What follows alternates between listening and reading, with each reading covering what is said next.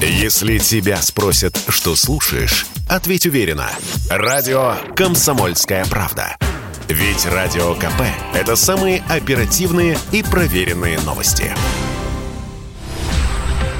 студии Елена Фонина мы с вами продолжаем в прямом эфире следить э, за ситуацией и специальной военной операции, э, которые проводит э, Россия. Ну и, конечно, говорим о в том числе и побочных эффектах того, что происходит на политическом уровне и на экономическом. Возвращаясь к теме сети электроники, руководитель этой сети, гендиректор уже извинился за свои решения, правда, сделано это в одном из мессенджеров, Кадыров сказал, что цены будут э, понижены и даже будут устраивать э, скидки и распродажи. Но это к вопросу о том, э, в ущерб или не в ущерб себе работают. Ну, а чем может грозить для желающих отправиться в путешествие решение стран Европейского Союза по запрету российским авиакомпаниям на использование воздушного пространства стран Союза? Вот об этом давайте поговорим. С нами на связи директор Института социально-экономических исследований Финансового университета при правительстве Российской Федерации, экономист Алексей Зубец. Алексей Николаевич, Здравствуйте.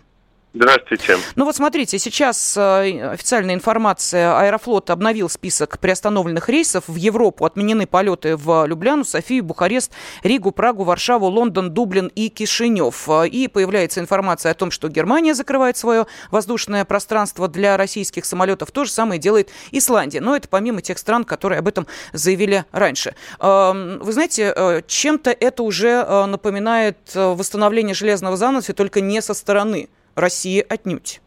Ну, смотрите, эта мера, как это сказать, немножко истерическая, потому что она гораздо более разрушительна для европейской авиации, чем для России, потому что, ну, не будут летать европейские э, в самолеты в Пекин, Сеул или Токио, и европейские компании понесут на этом большие потери, и эти потери будут гораздо больше, чем у Аэрофлота и других российских компаний.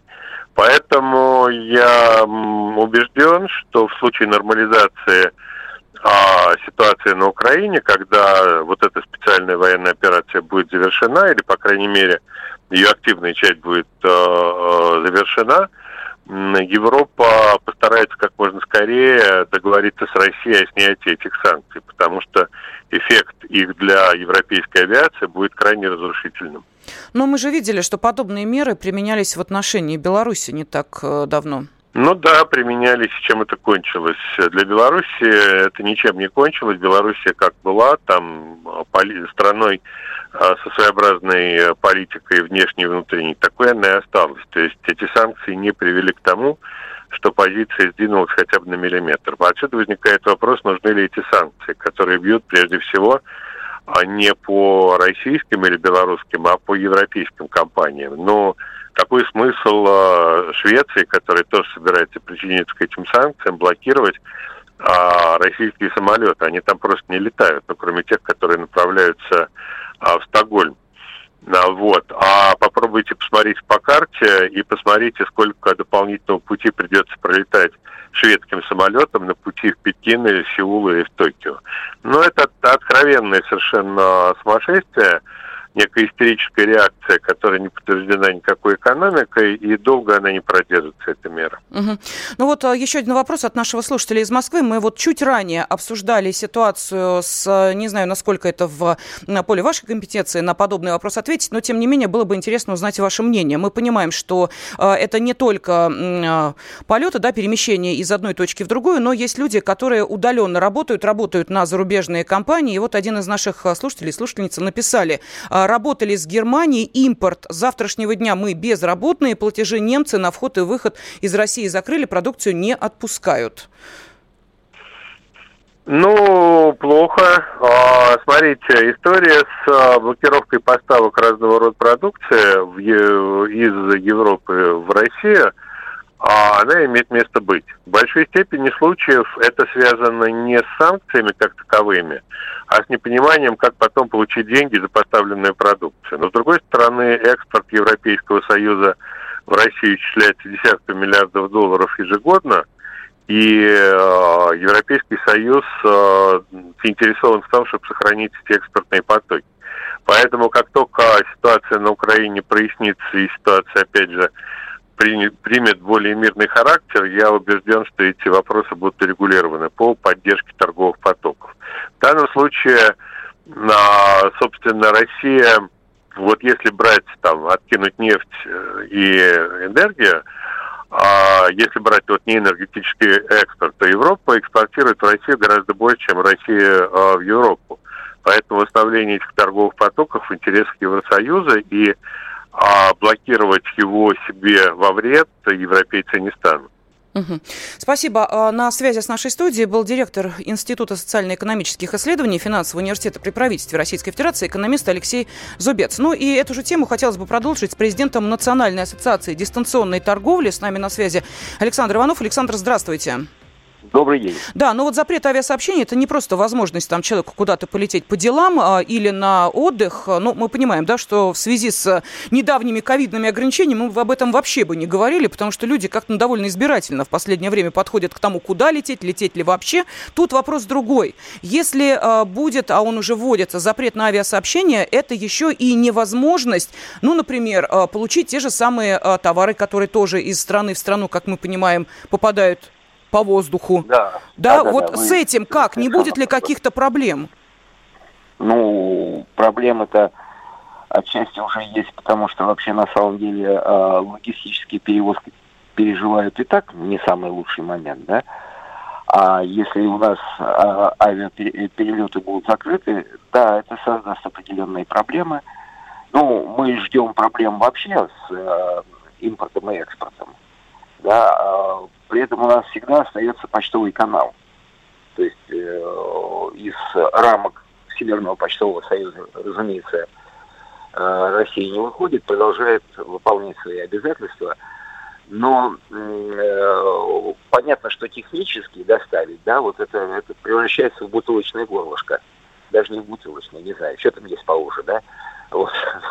То есть, э, ну, подождите, Александр, мне очень да, понятно. Вот в данной ситуации, смотрите, э, закрыта возможность э, полета из и в европейские страны из угу. России. А, но у нас все-таки, я хочу напомнить, есть еще и эм, определенные экономические э, связи и договоренности в виде и открытых прозрачных границ с э, членами, как мы понимаем, наших союзов и в э, Средней Азии и так далее. Я сейчас э, не буду конкретизировать, да, да, да. но, э, понимаете, мы э, с вами не так давно смеялись над креветками из э, Беларуси, да, и угу. э, над другими товарами, которые вдруг неожиданно имеют маркировку «сделано в Беларуси». Но, э, простите угу. меня, Германия, закрывая э, полетную зону с э, Россией, оставляет, например, я не знаю, с тех же Казахстаном, там, Киргизией, Таджикистаном и так далее, и так далее. Это ли не есть тот самый такой, знаете ли, обход, маневр, который, по сути, ничего абсолютно в картине мира не меняет, кроме того, что будет чуть длиннее сама логистика перевозки? Посмотрите, да, длиннее логистика перевозки это уже убийственная история для такого рода бизнеса. Но дело не в этом. Дело в том, что, ну, как бы Э, слушайте, ну, мы понимаем, да, что вот эти креветки из Беларуси называют словом лицемерие, да.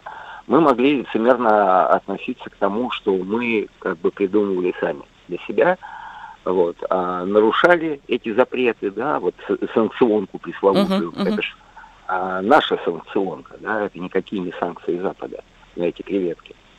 А что касается международного исполнения международных э, обязательств по перевозке, то по нашему таможенному кодексу, даже нашему внутреннему документу, да, э, ЕАЭС, э, растаможка возможна только в стране назначения. То есть если страна назначения Россия, то растамаживать надо в России, а не в Казахстане, например, да? Вот. Будет это как-то обходиться или нет, не знаю, посмотрим. Ну а что Но мешает тут... страной растаможки сделать, не знаю, тот же Казахстан? В чем проблема-то? Потом этот э, груз перевозится на территорию России. Или тут Нет, есть какие-то особенные... Да, да, да. А, уточните. Конечно, угу. ну, Вот я вам говорю, что проблема законодательного характера. Надо принимать другое решение по таможенному угу. кодексу. Но я просто хотел сказать, что обратите внимание на то, что у нас на самом деле главный партнер по э, дистанционной торговле, да, вот именно в интернет-торговле – э, самый большой, э, это все-таки Китай. Его доля постепенно снижается, доля в общем обороте, да, посылочной торговли. а, но не очень быстро снижается. Заметно, но, но не критически.